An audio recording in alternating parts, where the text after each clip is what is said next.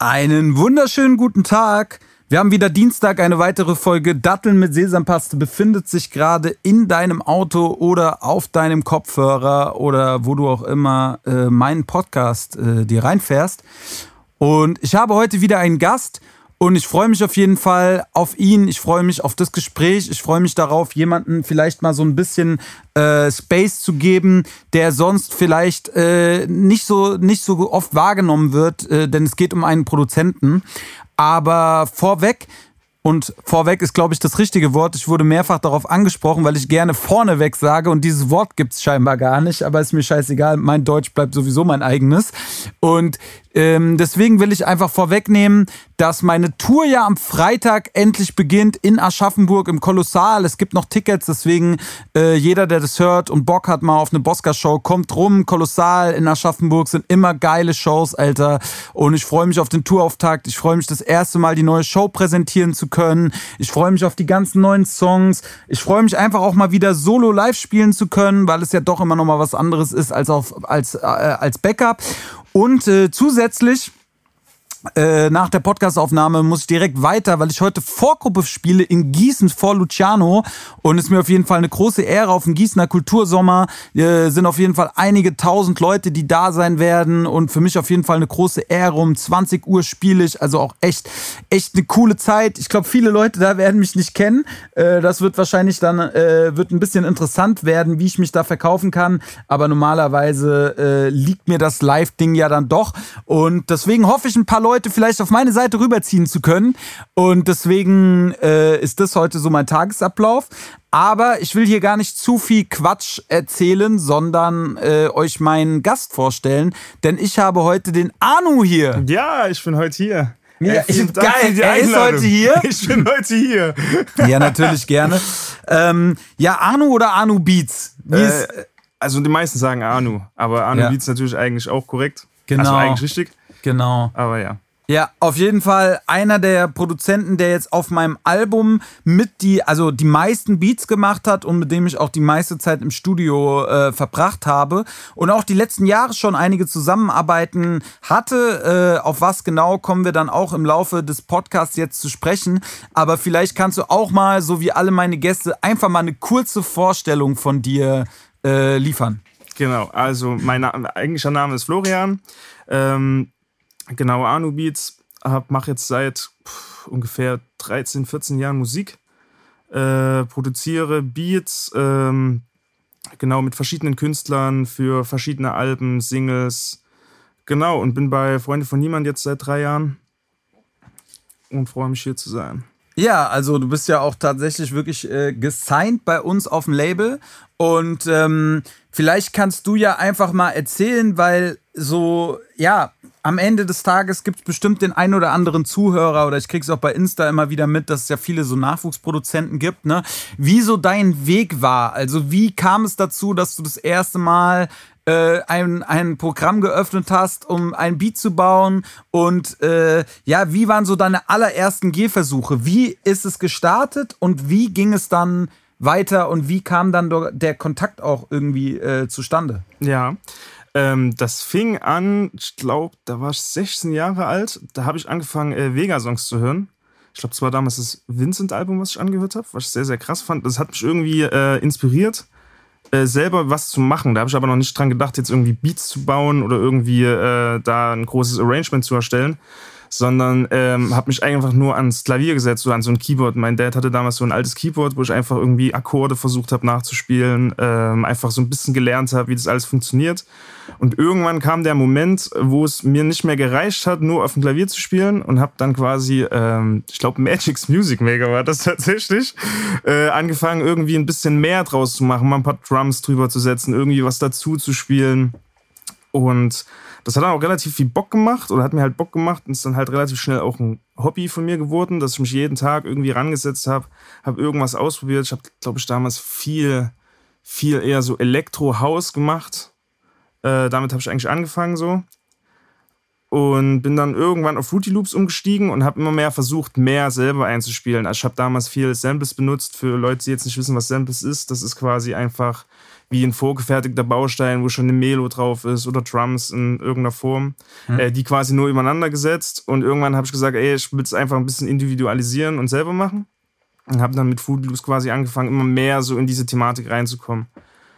Und äh, habe das halt alles immer nur so für mich gemacht. Hatte jetzt nie irgendwie die nähere oder irgendwie den Bezug dazu, damit mal was rauszubringen. Sondern ich fand es halt einfach schön, so als Hobby, wie es war. Und irgendwann dachte ich mir aber, ey, am Ende des Tages ladest du einfach mal auf Instagram hoch und guck einfach, was die Leute so sagen, ob die das geil finden oder nicht. So am Ende habe ich nichts zu verlieren. Entweder es finden halt Leute gut oder nicht. Und da kam es dann irgendwann mal dazu, dass mir tatsächlich Face auf Instagram geschrieben hat, auf irgendeinen so Beat, den ich da gemacht habe. Mhm. Und hat gesagt so, ey, ich habe da eine Idee drauf geschrieben, auf diesen 20 Sekunden Schnipsel, den du da hattest. Ich hätte deine Idee, äh, kannst du da mal was machen? Und habe dann halt quasi diesen Unsere Geschichten produziert, der auf diesem, was war das für ein Album? Kartoffeln? KMA. KMA, ja. ne? KMA äh, produziert. Ja, und so ist es dann halt immer mehr gewachsen. So, ich wurde dann eingeladen zu, nach Leipzig zu einem Vega-Konzert und habe dann Face auch mal kennengelernt, habe Vega kennengelernt. Ähm, war dann so mal ein bisschen so im Gespräch drin. Dann bin ich irgendwann mit Caro in Kontakt getreten, mhm. habe dann darüber Nico kennengelernt und war dann tatsächlich das erste Mal hier in diesem Studio. Ja, da erinnere ich mich noch dran. Also ich weiß auf jeden Fall noch, dass ähm, dass der Face mir damals bei dem Unsere Geschichten so eine Version äh, geschickt hat, ja, die noch relativ äh, stiefmütterlich war, ja. behaupte ich jetzt einfach ja. mal, ne? Und ähm, ja, dass wir, dass äh, ich dann einfach gesagt habe, so, ey, ich finde den Beat und die Melodie und alles äh, obergeil. Ich glaube einfach nur, dass man den Sound noch ein bisschen aufpolieren kann. Ich habe leider, weil ich, ich muss den Podcast halt heute schneiden, sonst hätte ich gerne mal diese alte Version gezeigt, aber vielleicht ja. kann ich das mal noch nachreichen. Aber vielleicht können wir ja einfach mal als kleinen Start und als Vorstellung von dir einfach jetzt gerade mal in unsere Geschichten von Face kurz reinhören. Uh, nie ein Ausnahmetalent, doch Herzen deswegen herausragend gekämpft. Sind zu fünft in graufarbenen Bands. Einfach los, die Hausparty gesprengt. Und es war klar, denn wir passen da nicht rein. Fünf Minuten später eine Massenschlägerei. Zu viel Jägermeister Bull und der Puls rast. Auf der Flucht vor den Bullen sind unsere Geschichten. Und jeder einzelne liest sich wie ein Buch. Das sind unsere Geschichten. Jede Seite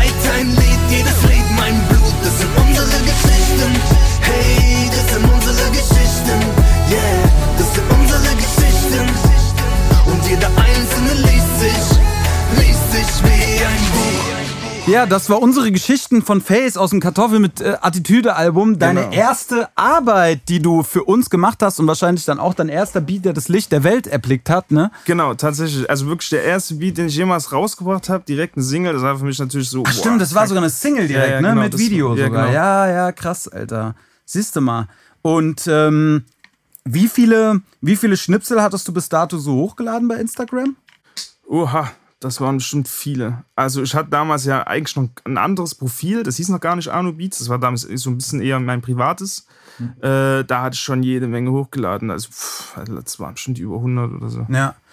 Naja, was ja am Ende, glaube ich, auch immer wichtig ist halt, ne? Weil, also ich habe das Gefühl, ähm, dass halt Nachwuchsproduzenten häufig auch, oder also auch Nachwuchsrapper, ne, die Leute wollen halt immer sehr schnell irgendwie halt sehr viel und die Wahrheit ist halt meistens die, dass halt eigentlich so eine Karriere oder so ein Weg halt oft ein sehr steiniger oder langer ist. Und sag ich mal, der, der, der Standard ist es, dass man halt hunderte bis tausende Beats macht, bis halt man irgendwie mal ein cooles Placement kriegt, ja.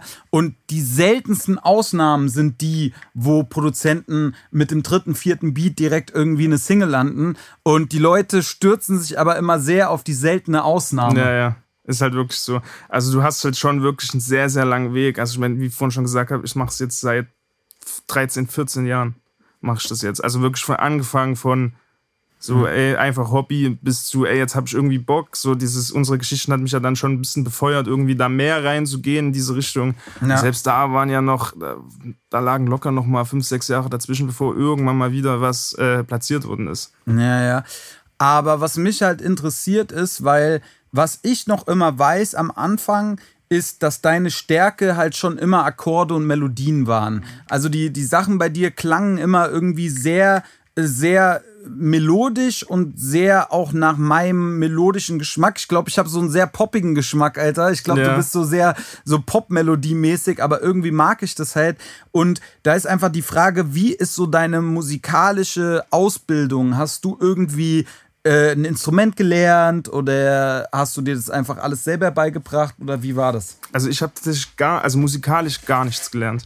Ich habe weder irgendwie äh, Musikunterricht gehabt, also klar, Musikunterricht in der Schule, ja, ähm, aber äh, ich habe weder ein Instrument gelernt noch irgendwas. Ich habe das wirklich alles selber mir beigebracht. Einfach von meinem Gehör. Also ich habe damals zum Beispiel, wo ich wirklich nur angefangen habe, auf Klavier zu spielen, habe ich mir einfach Songs angehört und habe die versucht, nach dem Gehör nachzuspielen. Na, krass. So, das, so hat's angefangen. Aber ich habe nie irgendwie, ich kann nicht mal richtig Noten. So, da ja. weiß ich auf der Taste, welche, welcher Key da welche Note ist. Mhm. Aber ich könnte jetzt niemals nach Noten spielen oder irgendwas. Ja, ja. Ja, also am Ende halt wirklich so ähm, na, wie, wie, wie heißt nochmal das, das äh, schlaue Wort dafür, wenn man sich was selber beibringt? Äh, äh, Autodidakt. Genau, ich war gerade, ich war gerade kurz beim Autisten im Kopf und habe mir gedacht, nee, das ist doch dann was anderes. ja, nee, also alles autodidaktisch äh, beigebracht. Das ist ja eigentlich auch immer irgendwie so ganz schön zu hören, ne, dass man halt das nicht unbedingt braucht, aber ich glaube auf der anderen Seite, dass es auch nicht schadet, oder eine musikalische Ausbildung zu haben. Äh, auf gar keinen Fall. Also gerade, wo es bei mir dann viel, äh, viel gehangen hat oder am Anfang viel gehangen hat, dass, dass ich so dieses musikalische relativ gut konnte konnte, mhm. aber dieses Technische mir so ein bisschen gefehlt hat. Also ich fand, ich konnte immer so Akkorde und Melodien, das ging alles und konnte mir auch da irgendwie so Drums drüber setzen. Aber so dieses Technische, so wie, wie funktionieren Kompressoren und wie macht man dies und das, das war für mich immer so ein bisschen äh, fremd, sag ich mal, weil ja. ich mich da nie so richtig mit befasst habe. Und da war es dann schon gut. Ich meine, ich habe jetzt auch viel durch dich gelernt, wo wir viele Sessions hatten. Du hast mir viel beigebracht. Dann mhm. war ich jetzt viel bei Effe. Und da dann einfach mal diesen Input mitzubekommen, so um da einfach noch spezifischer in diese ganze Richtung zu gehen. Ja, voll. Also ich, ich, ich weiß noch, dass es halt am Anfang, weil ich bin natürlich auch so ein Sound-Junkie, ne? Und ich weiß auch am Anfang immer, wenn du Beats geschickt hast, war es voll oft so, dass irgendwie so die, die Melodie oder so war cool, aber irgendwie haben die Sachen immer noch nicht so richtig geknallt ja. am Anfang, ne? Ja. Und äh, ich glaube, da ist, unterliegt man halt auch oft dem Problem, dass man halt wenn man irgendwie produziert und das selber bei sich im Studio hört und dann auch meistens schön laut macht, meistens ja. auch lauter, als es dann am Ende gehört wird, ja. ne? Dass man halt schnell so, oh ja, krank, klingt voll geil ja, und so, ne? Und dann hörst du es irgendwie, weiß ich nicht, so auf dem Laptop mal einfach, ja, und irgendwie geht dann einfach alles den Bach runter, ne? Aber kennst du, es gibt halt auch diese anderen Beats, die.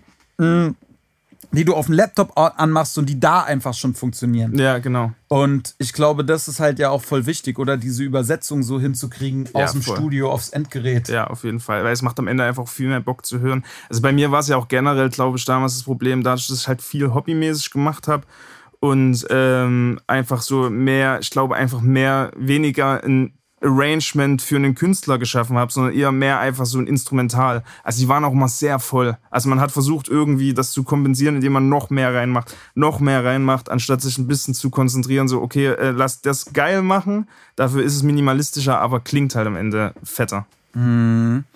Also, woran ich mich auf jeden Fall noch erinnere, um irgendwie mal so diese Brücke zu unserer Zusammenarbeit zu spannen, ist, du hast mir halt dann auch immer Beats geschickt und wir waren sogar auch ein paar Mal hier, als das Studio in Frankfurt, in dem wir uns gerade befinden, neu gebaut wurde und neu am Start war, haben wir sogar auch ein paar Mal schon Sessions zusammen gemacht und haben irgendwie so ein paar Skizzen gemacht, aber alles war noch alles noch nicht so, so richtig spruchreif. Aber irgendwie ereilte mich dann ein äh, Beat von dir und äh, den fand ich halt direkt irgendwie obergeil. Und aus dem ist der Song Schneeweiße Sportwagen geworden. An den habe ich jetzt auch gedacht. Und genau in den hören wir jetzt mal rein, äh, bevor wir einfach noch mal ein bisschen dann darüber quatschen. Meine Brüder, wir sind gut drauf. Nehmen uns was wir wollen wie im Blutrausch. Jeder weiß, es wird hässlich, wenn ich Goose kauf. Dass wir eskalieren, dafür wette ich meinen Schuh drauf. Allah, ich hab keine Tasche vom Designer, aber hoffe, dass es heute rappelt an der Kaiser. Hoffe, dass ich bald durch deine Straße fahren, Daimler. Nur noch eine Platte und dann stapeln wir schneeweiße Sportwagen. Und wir nehmen euch die Vorfahrt. Auf Tournee durch den Nord jagen. Eine Runde auf mich, dieser Junge bleibt frisch. schneeweiße Sportwagen. Und wir nehmen euch die Vorfahrt. Auf Tournee durch dein Dorf jagen. Eine Runde auf mich, dieser Junge bleibt frisch. So, das war Schneeweiße Sportwagen. Ähm, tatsächlich der erste Song, den ich für Solange es schlägt zwei fertig hatte. Mhm. So, das war, ich habe immer so, wenn ich ein neues Album starte, dann mache ich erstmal immer so ganz wild ins Blaue hinein Skizzen und dann kommt immer so dieser allererste Song, wo ich irgendwie das Gefühl kriege, ja, das ist ein Albumkandidat, das ist ein Albumsong. Und das war der für mich, ja, äh, immer noch geisteskranker Beat, so für mich leider auch im Streaming dann so ein bisschen untergegangen, der Song. Aber äh, scheißegal, knallt trotzdem. Und ja, vielleicht kannst du das mal so aus deiner Sicht dann erzählen, weil ich glaube, von da aus ist dann ja dann auch diese Zusammenarbeit nochmal ein bisschen intensiviert worden. Genau, also ich glaube, das war dann so ein bisschen das, wo es dann schon anfing, langsam ein bisschen mehr zu werden, mit äh, mehr Produktion. Ähm, dass ich sehr oft hier war. Also ich habe ja äh, in, wohne ja, äh, ich bin ja, komme ja eigentlich aus Chemnitz, bin ja erst letztes Jahr nach Frankfurt gezogen. Ähm, quasi dann dafür gesorgt habe, dass jeden Urlaub, den ich mir irgendwie leisten konnte, quasi hier in diesem Studio verbracht habe, mhm. äh, um einfach immer mehr in dieses Ding reinzurutschen. Und irgendwann kam halt dieser Moment, dass äh, Simon mich angerufen hat und hat gesagt so, ey, wir kommen nicht mehr an dir vorbei, hättest du Bock bei uns äh, mitzumachen? Und daraus habe ich dann quasi den Vertrag unterschrieben, bin dann hierher und ja, dann einfach Mucke gemacht, Mucke gemacht, Mucke gemacht. Ja, ja, voll. Ähm, ich glaube, bei Solange es schlägt, zwei war das dann der einzige komplette Beat von dir, aber das Sample von Bullet Bourbon stimmt, äh, war stimmt. auch noch von dir. Ja, ne? stimmt. Genau. Den hat die Lia produziert.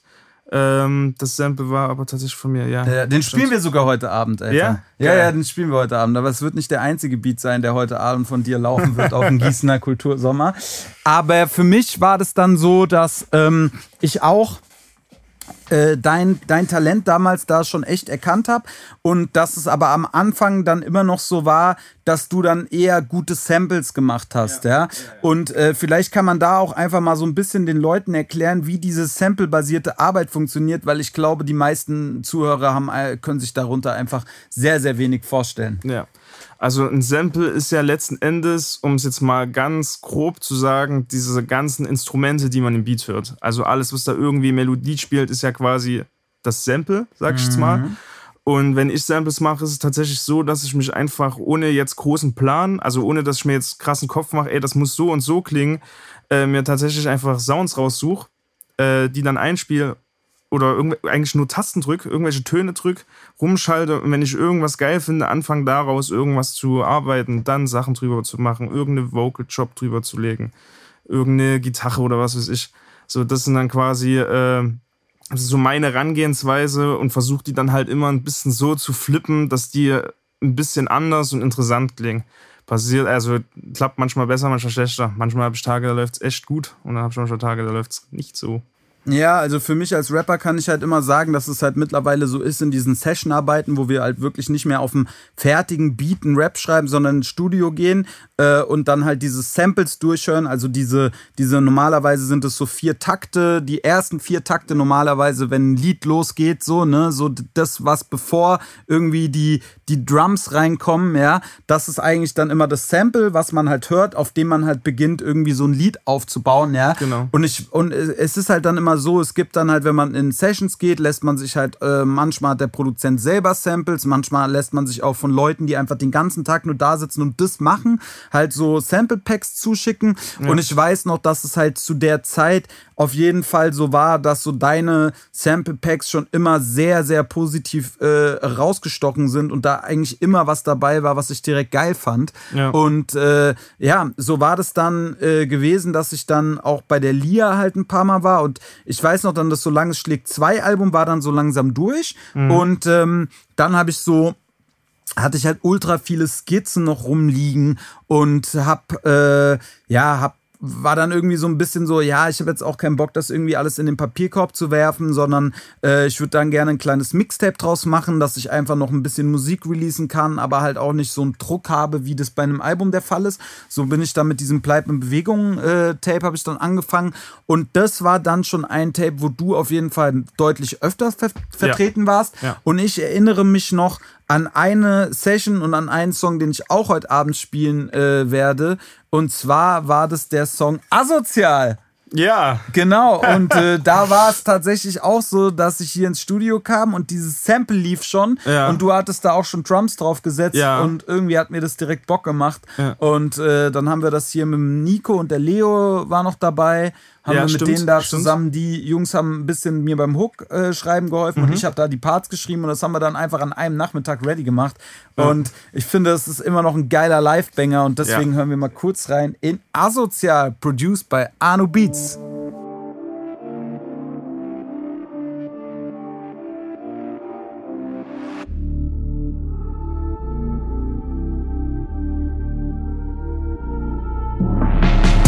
Flasche Body endet wieder in der Straßenschlacht. Es gibt keinen Bobby, der mir was zu sagen hat. Ein paar Gerippe platzen an dem Kastenwagen ab. Falls ihr, falls ihr Fragen habt, wir sind, wir sind asozial. Wir machen, was wir wollen, denn wir sind abgeklärt. Unsere Taschen voll und die Flaschen leer. Ja, wir jagen Gold. Ja, so war das dann gewesen. Dann kam das Mixtape, da waren dann noch einige, einige andere äh, Produktionen von dir drauf. Und irgendwie, ähm, ja, war, war dann danach für mich, okay, ich muss mit einem neuen Album starten. Und ich weiß noch, dass für mich so ein bisschen der, der Punkt war, okay, irgendwie brauche ich jemanden, der halt dieses Projekt so ein bisschen begleitet und dann habe ich halt, äh, bin auf dich irgendwie, äh, äh, äh, auf dich zugegangen und du bist ja dann auch nach Frankfurt gezogen und dann habe ich nämlich zu dir gemeint, ey Arno, wie sieht's denn aus, Alter, hast du Bock, dass wir da jetzt einfach ein bisschen intensiver dran arbeiten, dass ich halt einfach einen Produzenten habe, der dieses, der dieses Album so ein bisschen begleitet und dann hast du halt direkt zugesagt und dann haben wir hier Tage, Wochen, Monate in diesem Studio hier verbracht und einfach an Musik gearbeitet. Ja. Ne? Vielleicht kannst du ja einfach mal so ein bisschen so aus, deinen, äh, aus deiner Sicht das so erzählen. Genau, also, ähm, ja, du hast mich halt gefragt, dann sag ich, habe ich ein Ja gesagt. Also ich hatte ja vorher, glaube ich, schon mal, äh, das Face-Album war ja schon relativ viel von mir. So, also ich hatte ja quasi schon mal so die Hand drüber über so ein komplettes, komplettes Album, sag ich jetzt mal. Ja. Klar, ganz komplett war es jetzt auch nicht, aber Ja, ja, so die meisten Stimmt, Songs, stimmt, da waren es ja. auch acht oder neun, die ich da gemacht habe. Ähm, deswegen wusste ich das so ein bisschen, wie ich damit umgehen kann. Genau, ähm, und dann haben wir tatsächlich eigentlich schon, wie du gesagt hast, einfach, ich habe viel Samples vorproduziert. Ähm, dann haben wir uns getroffen, haben die Samples durchgehört, haben viele Skizzen ausprobiert, viel gemacht. Also wirklich, wir haben sehr viel ausprobiert, würde ich sagen. Also wirklich auch viele verschiedene Stile, um erstmal zu gucken, wo soll es denn überhaupt hingehen. Äh, bis man dann irgendwann den Leitfaden hatte, wo man sagt so, ey, das ist geil, das ist geil, das ist geil, lass daran weiterarbeiten, daran weiterarbeiten. Viel nochmal geremixed, viel nochmal neu ausprobiert.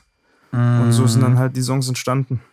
Ja, voll. Also der, der Punkt war halt einfach so ein bisschen gewesen, auch, dass ich halt natürlich halt mit meiner Legacy und mit den Songs, die man halt schon hat, will man sich halt nicht immer irgendwie auf Krampf wiederholen, ne? Und man will irgendwie auch was Neues machen, man will ein bisschen was Freshes machen. Ja. Man will am Zahn der Zeit sein, man will aber auch sich selbst treu bleiben und da kommen dann halt im Laufe einer Karriere einfach dann so viele äh, Dinge zusammen, die halt das mit dem Musikmachen halt manchmal schwieriger machen. Ne? Manchmal ist es einfach. Also ich habe Platten, die gehen einfach so von der Hand runter, aber die letzte war schon wirklich eine, äh, wo wirklich sehr, sehr viel Arbeit drin stand und wo wir auch wirklich so unfassbar viele Skizzen gemacht haben. Es sind immer noch einige Sachen dabei, die nicht draufgekommen sind, die ich immer noch geil finde. Also wo ich immer noch sage, die liegen bei mir in einem Ordner, an dem ich Ja.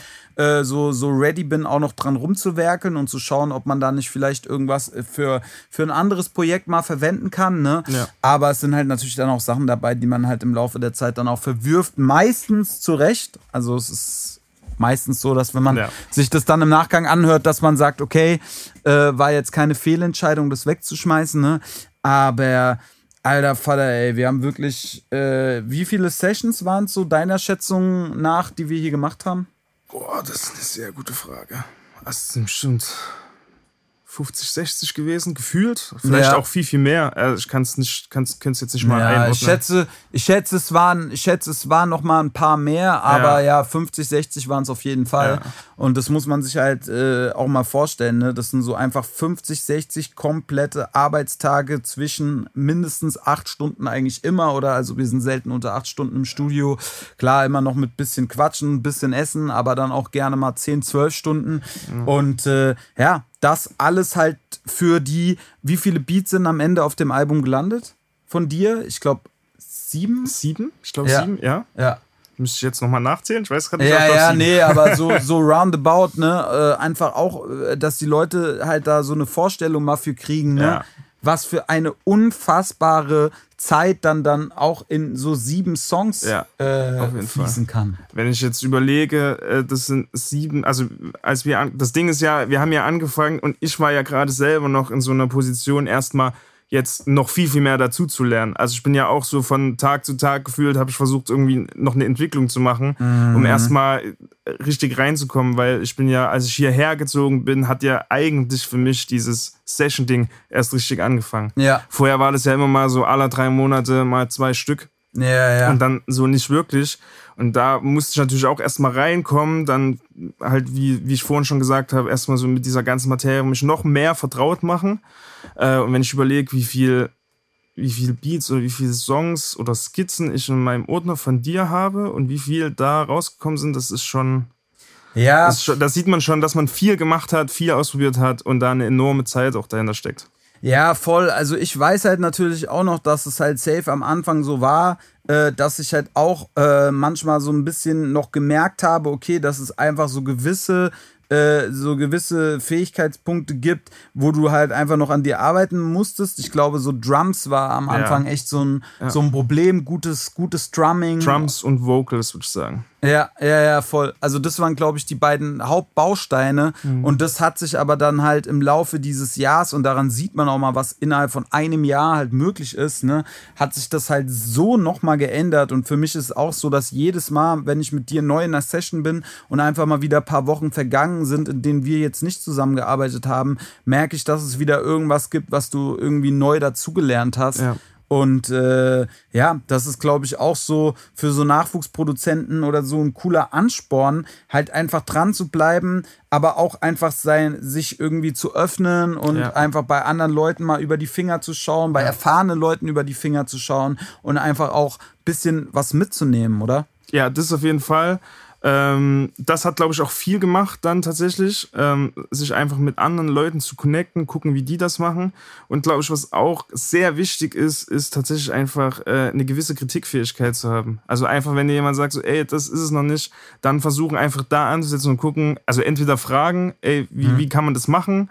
Oder wenn der es halt nicht erklären kann, jemand, zu jemandem gehen. Ich hatte das zum Beispiel, ähm, ich weiß gar nicht, mit wem ich das hatte dass er mir gesagt hat, so, ey, die Vocals klingen da und da nicht so. Und ich dann einfach zu irgendjemand anders gegangen bin äh, und gesagt habe, ey, hast du eine Idee, wie ich das so klingen lassen kann? Weil er hat mir gesagt, das ist so. Ich weiß nicht mehr, was es für ein Problem war, aber irgendwas war da ein bisschen eigenartig. Und wir uns einfach rangesetzt haben, er mir das erklärt hat. So. Ja. Und das ist, glaube ich, dann einfach der Key, um immer weiterzukommen.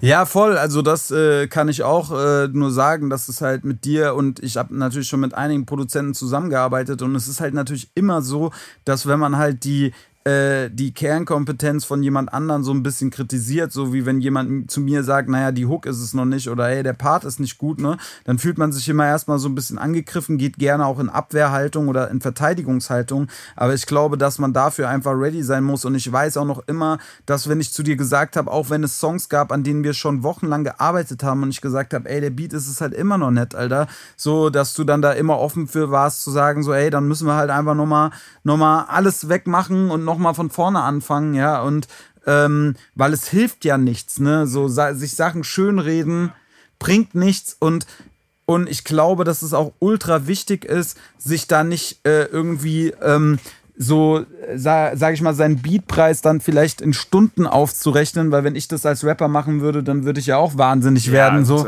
ne? sondern dass man das, glaube ich, einfach auch als Erfahrung Ja. äh, sehen kann. Und nichtsdestotrotz gibt es ja dann andere äh, Beats, wo es dann einfach sehr schnell, sehr weit ist.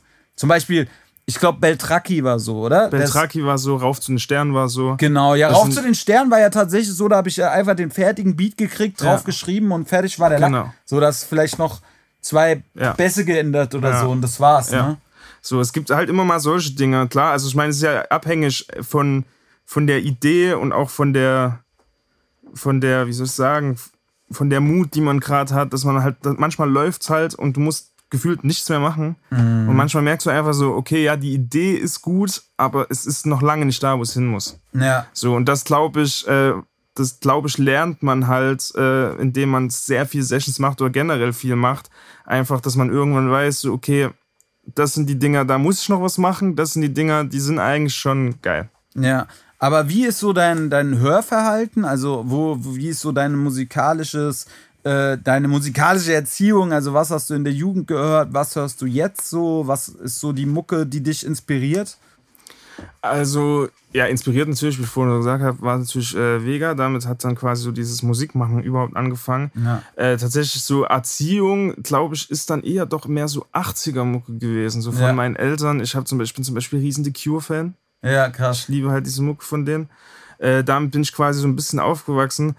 Und heutzutage ist mein Hörverhalten halt wirklich so richtig bunt in alle Richtungen. Also von äh, absoluten Schnulzenpop über Straßenrap zu, keine Ahnung, irgendwelche Filmmusik oder irgendwelche äh, House-Techno-Dinger. Also ich kann das teilweise, was manchmal leider auch ein bisschen schade ist, aber ich kann, kann manchmal nicht mal mehr sagen, so spezifisch auf den Künstler sagen, da ist alles geil, Ja. sondern es verteilt sich mittlerweile nur noch so auf Songs, Mhm. die man dann gut findet und dann nicht so gut findet.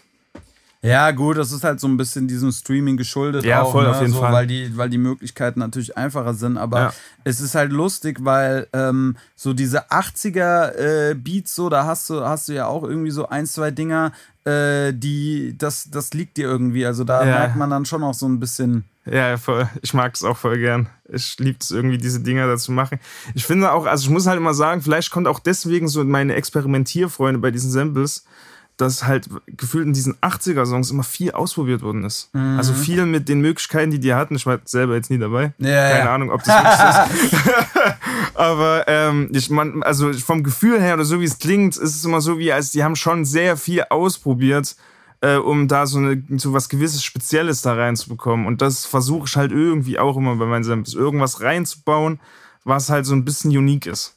Ja, voll. Also ein äh, 80er-Ding, was ja bei dir auch rausgekommen ist, ist ja tatsächlich gar nicht als Rap-Beat rausgekommen, Nee. sondern, vielleicht Als- magst du davon mal erzählen. Genau, als Eintracht-Trailer. Und zwar äh, für das neue Trikot. Ja. ähm, die hat mich angefragt, ob ich für den Trailer, den die machen, quasi ein Instrumental machen kann. Mhm. Und dann haben die mir quasi gesagt, okay, das ist, glaube ich, angelehnt an das damalige Trikot aus den 80ern. Genau, ja. sein? ja.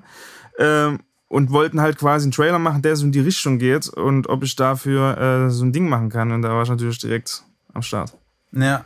Ja, sehr geil, ne? So auch, glaube ich, einer der, der äh, Trailer der letzten Jahre, die so besonders hohes Lob bekommen haben. Ja. Und es war ja am Ende des Tages auch, waren an, an dieser Arbeit halt der Ole, die Franzi und du halt beteiligt. So, Ja. das heißt also hier viel von dem Team, was hier drum auch arbeitet, macht halt auch solche Sachen, ne? Und das zeigt, dass man auf jeden Fall irgendwie mit der, mit dem Standard, mit dem man halt so arbeitet, auch durchaus äh, sich im Lande messen kann. Ne? Ja, safe auf jeden Fall. Ich mag es auch, wenn das halt alles so in diesem, ich sag jetzt mal Familienkonstrukt, sag ich jetzt mal, dass es irgendwie da alles so weit, gerade so mit, mit Ole dann, der hat das Video geschnitten und hat dann gesagt so, ey, ich brauch das und das. Das sind halt relativ kurze Kommunikationswege einfach, Ja. um dann schnell zu dem Ergebnis zu kommen, wo es dann letzten Endes war.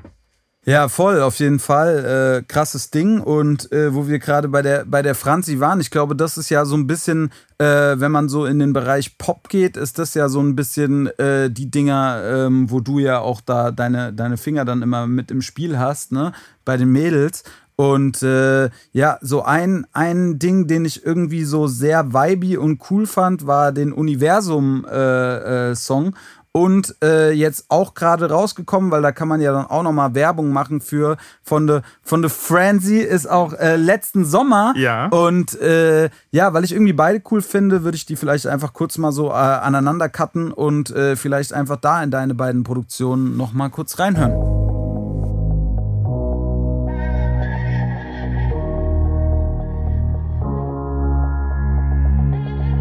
Steht in den Sternen, wo mein Weg ist.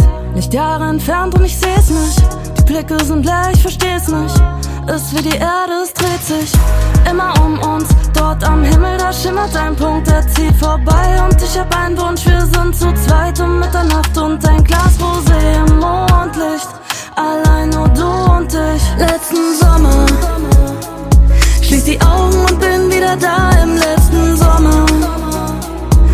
ich weiß noch, du hältst mich im Arm im letzten Sommer.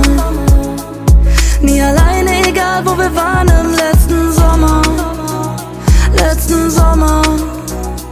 Hab noch den Duft in der Nase von einem Sommernachtabend. Nächtelang nicht geschlafen.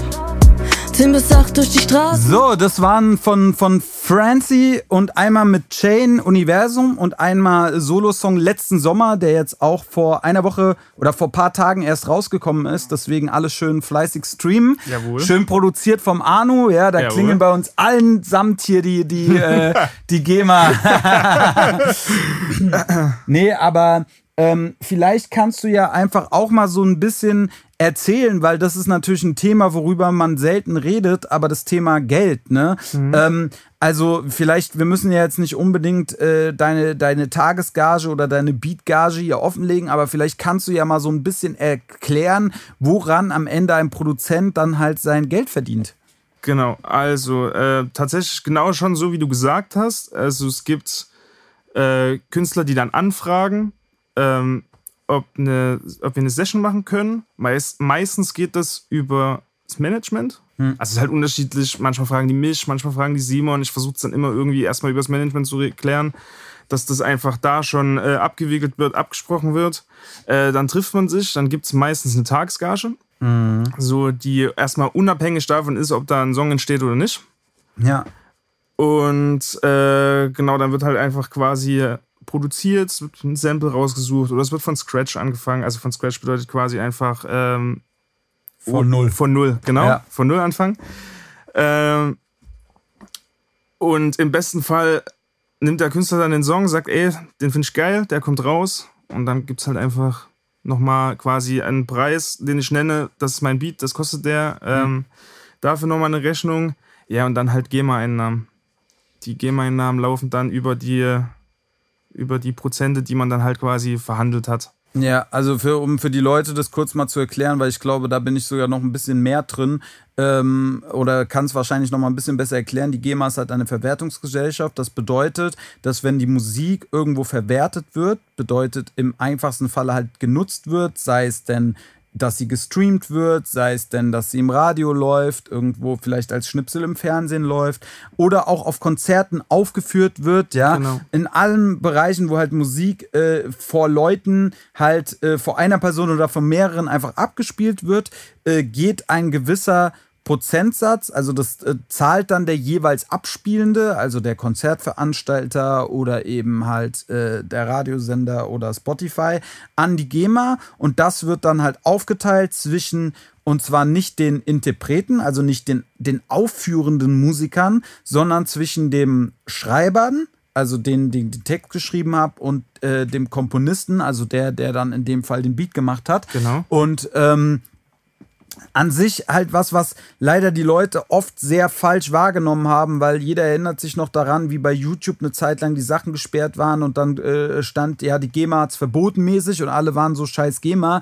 Nee, der Punkt war einfach der, dass YouTube halt nicht bereit war, an die GEMA zu zahlen, Ja. was am Ende des Tages dafür gesorgt hat, dass halt äh, äh, ähm, Komponisten und Textschreiberinnen halt äh, einfach kein, kein Geld verdient haben an der Aufführung ihrer Musik, ja, Ja. was an jedem anderen Fall ähm, so gewesen wäre und da eine Einigung herbeigeführt wurde und YouTube sich so ein bisschen einfach gemacht hat und äh, den schwarzen Peter der GEMA zu, äh, zu, äh, zugeschoben hat. Ne? Ja. Ähm, demnach muss man sagen, dass die GEMA grundsätzlich eigentlich erstmal was Gutes ist, mit einer guten Idee, auch wenn trotzdem leider manche Sachen nicht so richtig gut funktionieren. Das stimmt. Ähm, nichtsdestotrotz so, ähm, ja, ist es halt einfach ein Schutz, dass halt, wenn Musik verwendet wird und Kunst verwendet wird, dass halt die Urheber einfach ihren Teil daran äh, kriegen. Und ich Genau. glaube, das hat es vielleicht ganz gut zusammengefasst. Ja.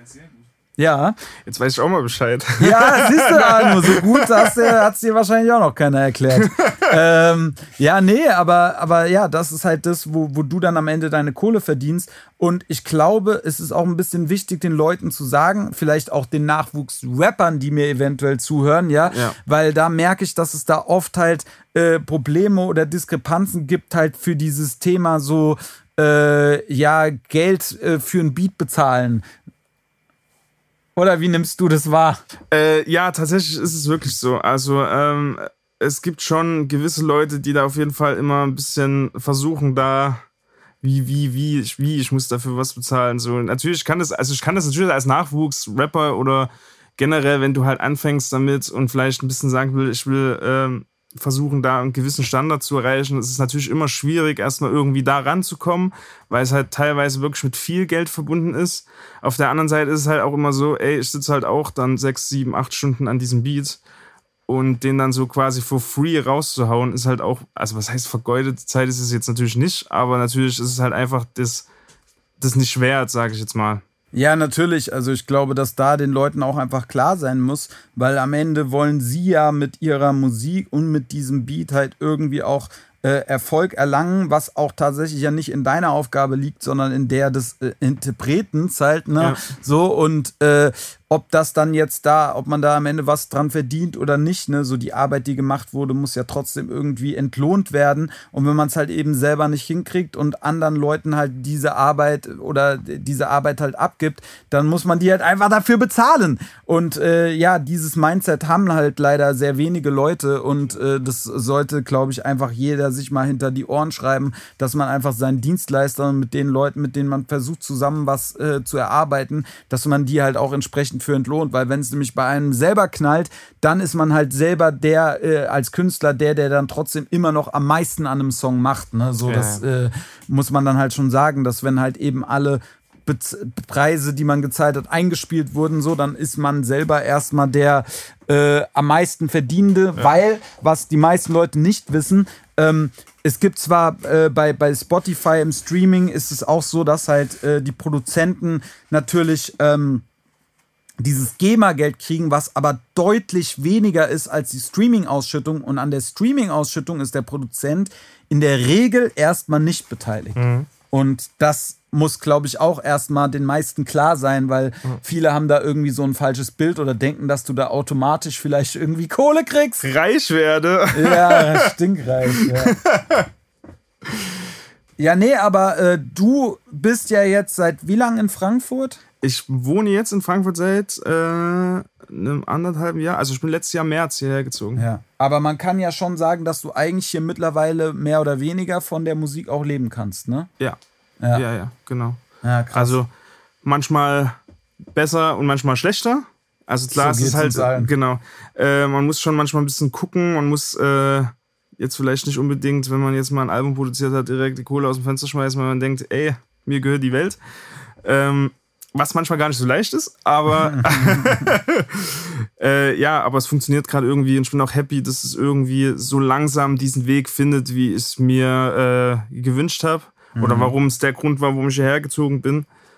Und das ist natürlich schon geil. Wenn man Ja. irgendwie so merkt, okay, ey, die harte Arbeit zahlt sich so langsam aus. Das ist natürlich schon das Beste an der ganzen Nummer. Ja, und wie sieht jetzt so deine weitere Vorgehensweise aus? Also gibt es irgendwelche äh, spruchreifen Produktionen, die jetzt uns in nächster Zeit erwarten? Und äh, ja, vielleicht erstmal die, erstmal einfach die Frage und dann komme ich zur nächsten, ja. Ja, also ich bin jetzt momentan, ich weiß nicht, äh, wie viel ich davon sagen kann. Ich bin jetzt mit Timey momentan gerade viel im Studio, viel am Machen. Äh, mit äh, Nio, also Nico habe ich jetzt viel gemacht. Da kommt Ja. auch noch einiges. Und ja, ansonsten sind es generell viele, viele, viele Leute, mit denen ich äh, so singlemäßig ein bisschen Sachen mache, Ja, die dann eventuell rauskommen oder nicht, das weiß man nicht. ja.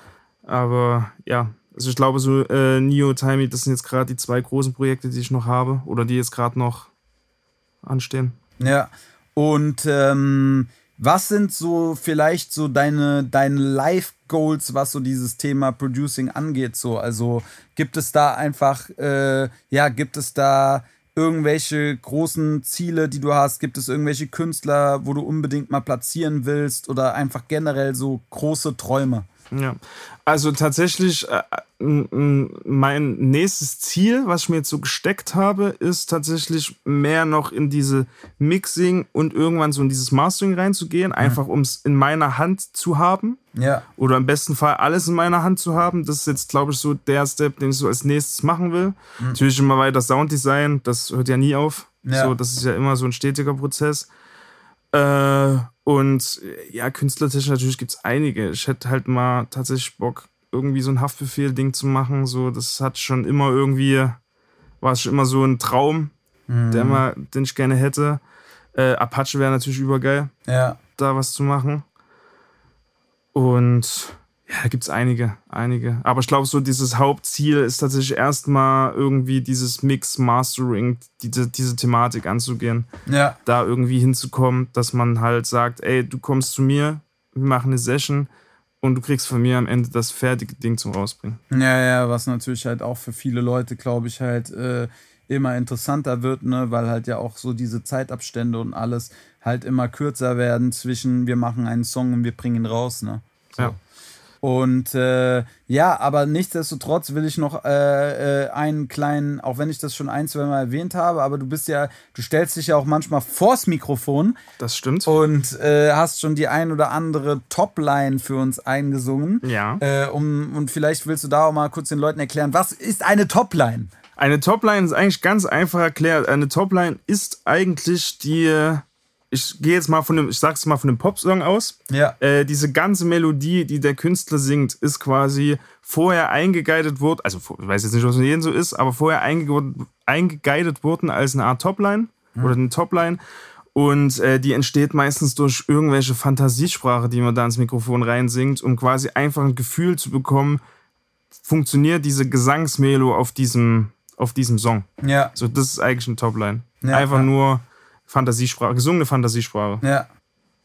Ja, ja, voll. Und äh, am Ende ist es halt so, dass du ja schon auch irgendwie eine äh, ne, ne gute Gesangsstimme auch hast. Und das hat Dankeschön. ja dann dazu geführt, dass halt äh, du die Hook von äh, Wieder ein Tag verschwendet gesungen hast. Das stimmt. Ja. Die habe ich hier ähm, zwei Tage lang reingesungen. Ja, ja, voll. ja, nachdem ich es halt echt mit, äh, ich glaube, sieben anderen Leuten versucht hatte und äh, ja, irgendwie hat keiner die Tonlage so richtig getroffen, aber ja. bei dir hat es dann am Ende hingehauen. Ja. Ja. Aber das ist, um irgendwie nochmal so die Brücke zu schlagen zu vorhin, ähm, wie viel man macht und wie viel Zeit es in Anspruch nimmt. Man, gerade jetzt bei dem Song ist es ja auch so, das sind gefühlt vier Sätze, die ich da singe. Mm. Und ich habe einfach zehn Stunden lang nichts anderes gemacht, als diese Hook einzusingen, um ja. die dahin zu bringen, wo sie hin soll. Ja. Also es war schon hart, weil es, glaube ich, auch tonal echt an meiner Grenze war, nach ja, oben ja, zu. Voll.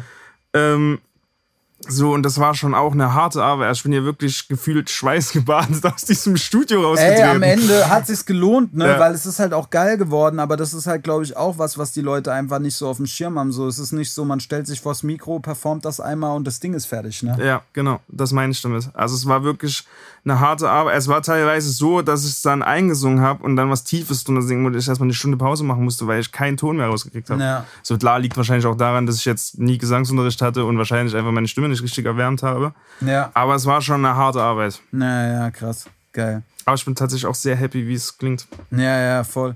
Ja, also äh, was soll ich sagen? So, ich danke dir auf jeden Fall so ein bisschen für diesen Einblick, den du äh, gegeben hast. Wir sind jetzt hier so bei einer guten Dreiviertelstunde mit Busy Musik, äh, ist es noch ein bisschen mehr. Mhm. Und äh, da du jetzt ja auch, glaube ich, weitergehst in eine Session und ich weiter muss nach Gießen zum genau. Gig, äh, können wir hier, glaube ich, auch mal so ein bisschen Deckel drauf machen.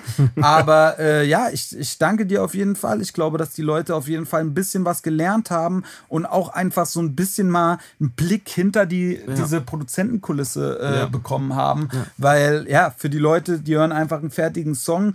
Der Rapper erntet meistens die Lorbeeren und ja, der Produzent ist so ein bisschen der, der häufig äh, äh mindestens genauso viel Arbeit, wenn nicht mehr an dem ja. Song hatte. Ne? Wobei es, glaube ich, heute nicht mehr ganz so ist wie damals, würde ich behaupten, ne? Ja, voll. Also dadurch, dass man halt diese Sessions macht und ja. halt die meiste Zeit an einem Song zusammen irgendwie im Studio verbringt, ja. äh, teilt sich das irgendwie gut auf, ja. Aber äh, ja, trotzdem ist halt meines Erachtens halt ein guter Song immer 70% der Beat. Ja, safe, würde ich glaube ich genauso sagen. Ja. Deswegen Gebt Respekt äh, an die Produzenten.